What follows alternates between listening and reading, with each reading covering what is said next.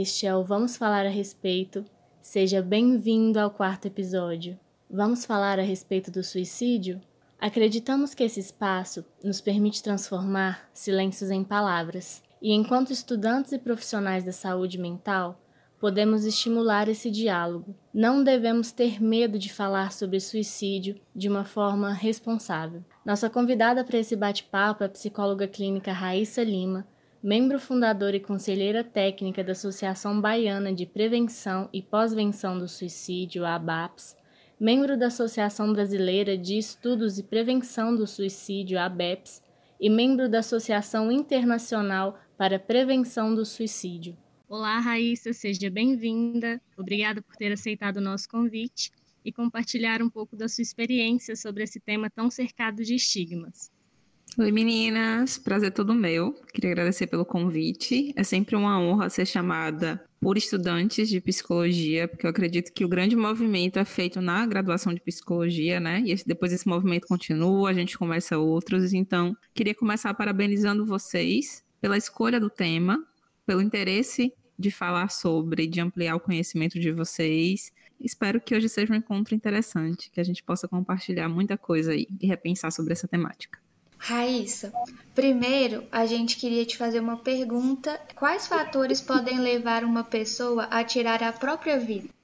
Em relação ao suicídio, a gente sempre fala que é multifatorial. O que, que significa isso, né? Muitas coisas vão culminar em um suicídio. A gente tem fatores genéticos, a gente tem fatores da história de vida, a gente tem fatores que são recentes, que a gente chama de gatilho. Gatilho, eu falo que é a gota d'água que faz o copo transbordar. Então a gente normalmente escuta: ah, terminou um relacionamento e se suicidou por isso. Isso é o gatilho, né? Essa pessoa ela já vinha num processo que tornou ela predisposta para aquele suicídio. E, de repente, esse término desse relacionamento foi a última coisa, a gota d'água que faltava. Mas ninguém se mata por uma coisa só né? Se associa muito, especialmente a gente vê nas campanhas, de uma forma um pouco direta, é, depressão e suicídio. São coisas diferentes. Primeiro, porque suicídio ele é um ato, ele não é uma doença, né? Segundo, que nem todo mundo que tem depressão vai pensar em suicídio ou se suicidar. Nem todo mundo que se suicida tem depressão.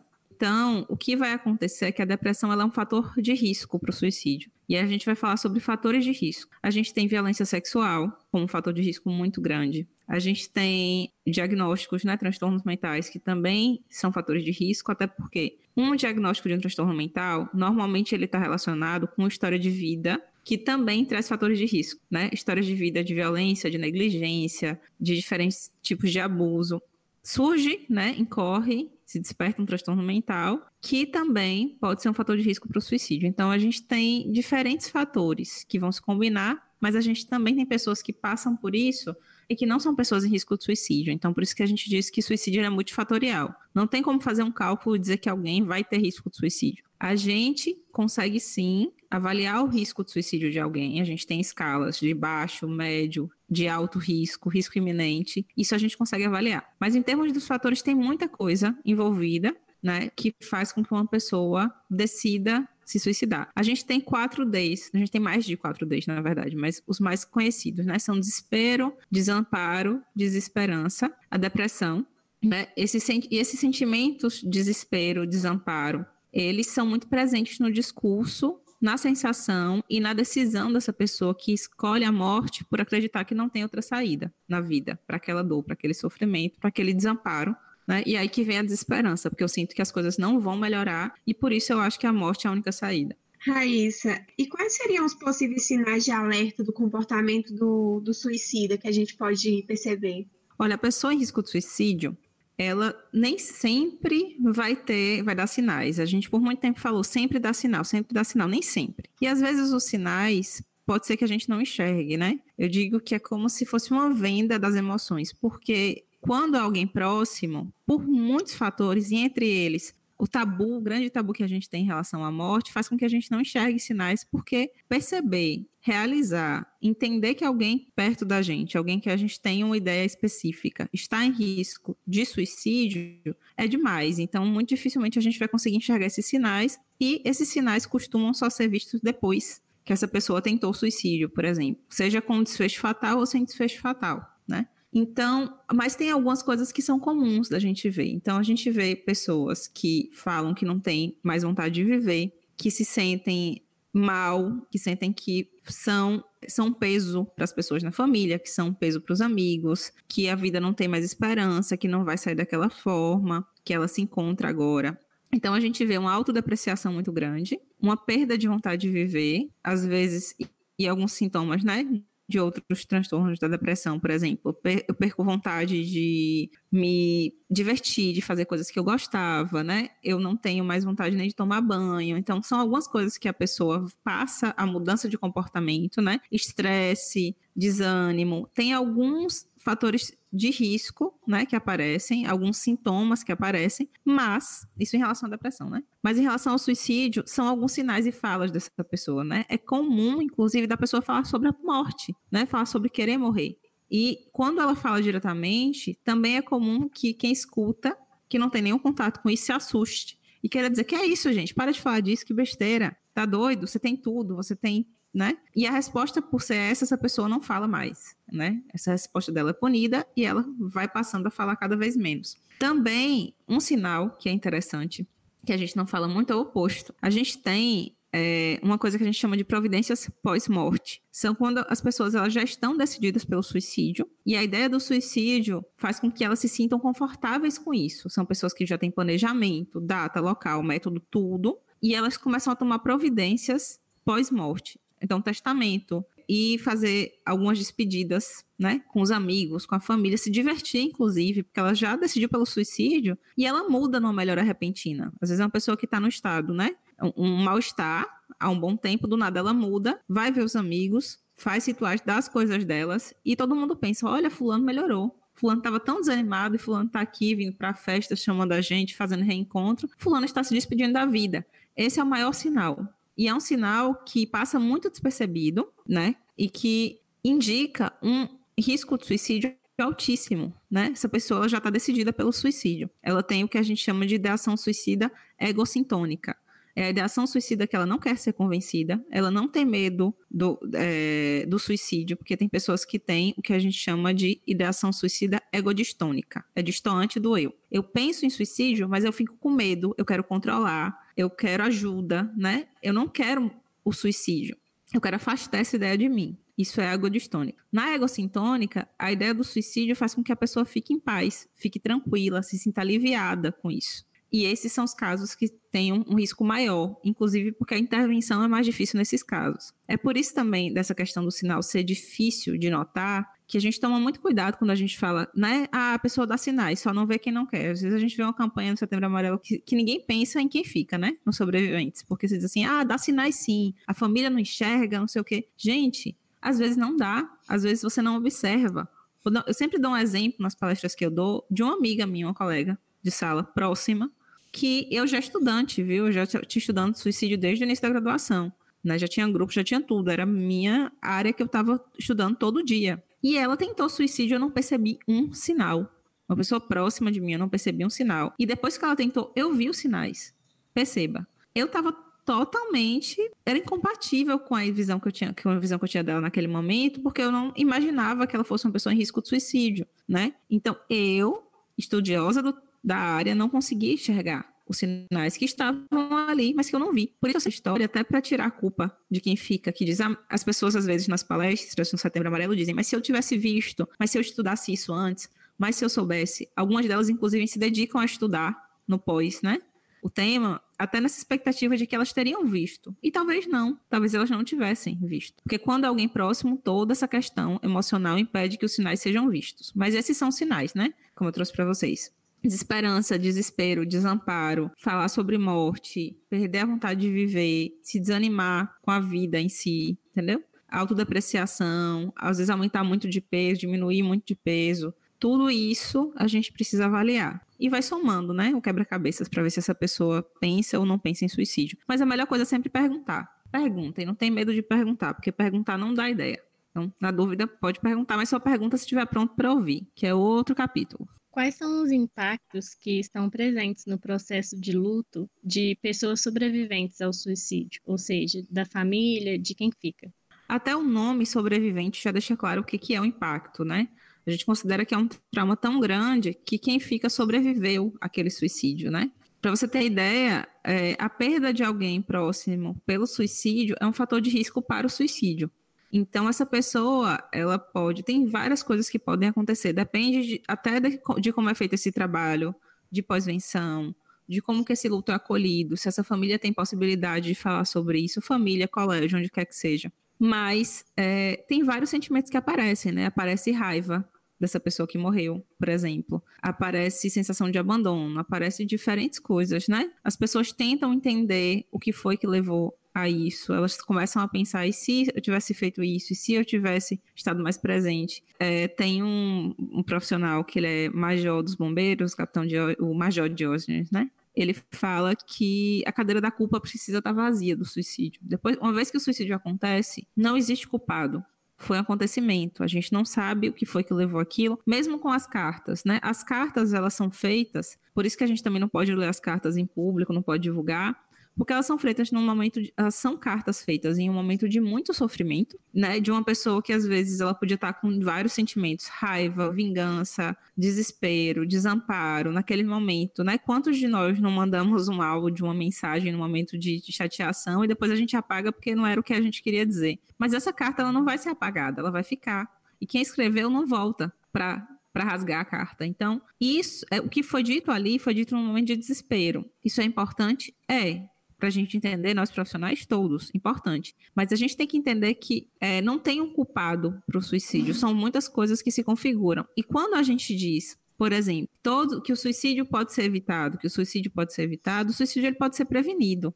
A gente não sabe se ele pode ser evitado, né? Ele pode ser prevenido, mas prevenir não é prever. Não quer dizer que você vá perceber que o suicídio iria acontecer e que você possa evitar isso. É uma coisa diferente, né? Então, para quem fica, é importante que existam grupos de acolhimento, é importante que exista processo terapêutico. Cada um vai trabalhar com esse luto de uma forma diferente. Como eu disse, tem pessoas que estudam sobre o tema depois disso, tem pessoas que dedicam a vida a essa causa, tem familiares que ficam em silêncio, que escondem que foi um suicídio, isso fica como um segredo da família. Então, o pior que se pode fazer numa situação como essa é o silêncio. Seja um colégio, seja um trabalho que silencia, abafe o caso. Muitas vezes por medo que sugere ideia nos outros, que os outros também queiram fazer, e o silêncio ele só piora a situação.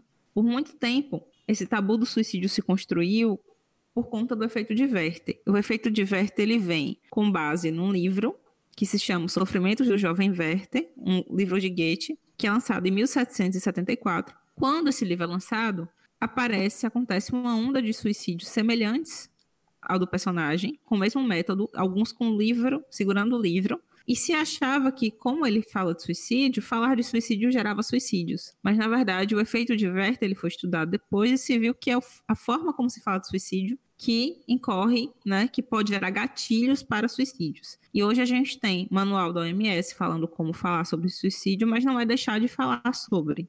Se a gente falar, se a gente perguntar, se a gente permitir que esse espaço de fala aconteça, a gente não vai aumentar o risco de suicídio, a gente vai diminuir. A psicanálise diz que, diante de uma situação, ou o sujeito fala ou ele age. Então, se a gente permite que as pessoas falem sobre as suas dores, as suas angústias, inclusive sobre a sua vontade de morrer, a gente faz prevenção do suicídio. O que não dizer para pessoas que perderam entes queridos por suicídio? Muita coisa não deve ser dita, né? Deve dizer que diminua a dor dessa, né? Dizer, olha, mas ele, enfim, tem algumas coisas que não pode dizer nunca mesmo, que é por exemplo, olha, mas agora ele deve estar sofrendo, ele cometeu um pecado muito grande, não era para ele ter feito isso. Tem pessoas que dizem isso, viu, gente? Tem pessoas que dão, que moralizam esse ato para os familiares, né? E dizem que, ah, mas ele foi egoísta, mas como é que ele deixa você? Como é que ele deixa os seus filhos? Olha, mas você não viu nenhum sinal? Você não percebeu? Perguntar se não percebeu, né? É a pior coisa. Ah, mas por que foi que ele se matou, hein?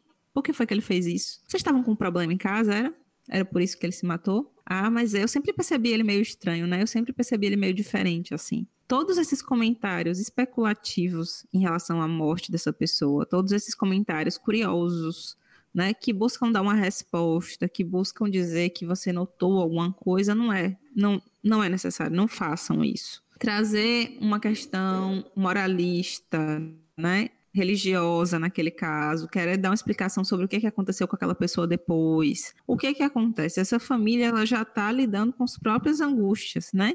Querer orientar aquela família, querer dar conselho do que, é que se deve fazer a partir dali. Se você não é um profissional, não faz isso também, porque não é o seu lugar, né? Você provavelmente vai tentar ajudar, tomando como base a sua própria experiência, dificilmente a sua experiência vai ter algo em relação ao suicídio de um familiar de alguém, mesmo que tenha, foi a sua experiência, né? Coube para você, não coube para o outro. O que dizer numa situação como essa? Cabe dar suporte, estar tá ali do lado, ouvir. Muito pouco a gente precisa falar. A gente só precisa ouvir, perguntar o que essa pessoa está sentindo, perguntar se tem alguma coisa que você possa fazer por ela. Mas só pergunta isso se você suporta ouvir. Pergunta se tem algo que possa ajudar. Num momento como esse, é muito difícil fazer coisas pequenas da rotina. É difícil limpar a casa, é difícil organizar, organizar os trâmites, né? Perguntar se essa pessoa precisa de ajuda, se você puder e estiver disposto a ajudar, na prática é a melhor coisa que você pode fazer, né? Até mais do que dizer uma determinada coisa que vá ou não consolar, porque naquele momento muito pouco essa pessoa quer escutar. Às vezes ela quer ficar só, às vezes ela quer ficar quieta. Você pode também procurar se essa pessoa quer um suporte emocional, se ela né? Se, se uma pessoa que está sofrendo e depois desse luto, ela precisa, né, de um, de um psicólogo, de uma psicóloga, você pode procurar também, orientar, levar, dar suporte nesse sentido, entendeu? É o que você pode fazer, mas nunca tentar especular, dar resposta simples, tentar aconselhar essa família a fazer alguma coisa, sabe? Já estão em muita, já estão em muita dor, né? A gente não precisa ficar remexendo ali, nem tentando sanar nossa curiosidade diante daquele suicídio, porque a família já está muito ferida. A gente não precisa aumentar isso. Raíssa, e nos processos de luto de famílias que já têm um histórico de pessoas que suicidam, é, é diferente esse processo de luto? Olha, não sei se diferente, é diferente em cada caso, né? Em cada família vai ser diferente o processo de luto. Mas tem um livro que eu vou indicar para vocês, que é O Vento que Vai a Casa, Inclusive, eu tenho uma live no meu Instagram com ela, com a Márcia Matos, que ela conta, ela usa da poesia, né? A poesia foi um processo, foi uma ferramenta no processo de elaboração do luto dela, que veio com suicídios transgeracionais, né? Ela conta de três suicídios, se não me engano, que ocorrem na família dela em diferentes gerações, e de como isso é trazido pela família. No livro ela traz poesias em que ela narra essas histórias. O que, que, é importante quando acontece mais de um suicídio na família? Bom, é importante ver o que é aquele fenômeno que aquela família tem, que né, às vezes as pessoas acham que é genético. Não é porque tem na mesma família que é genético, pode ter uma influência sim. Mas às vezes a história dessa família se repete, né? Seja cuidada até como uma forma de prevenção. A pós-venção é também uma forma de risco para o suicídio. Então a gente precisa cuidar dessas pessoas. Pode ser que esse suicídio, ao medo, a família pode ficar mais adoecida né, pode criar aí mecanismos de sofrimento em conjunto que, se não trabalhados, podem aumentar o risco de suicídio para as próximas gerações. Então, quando acontece, seja na mesma família, seja na mesma escola, seja no mesmo ambiente de trabalho, é preciso que se chamem profissionais ali, né? Que se procure profissionais para que possam cuidar disso e que sejam profissionais que tenham alguma experiência em prevenção e pós-venção do suicídio, porque é uma área muito específica, tanto a prevenção quanto a pós-venção.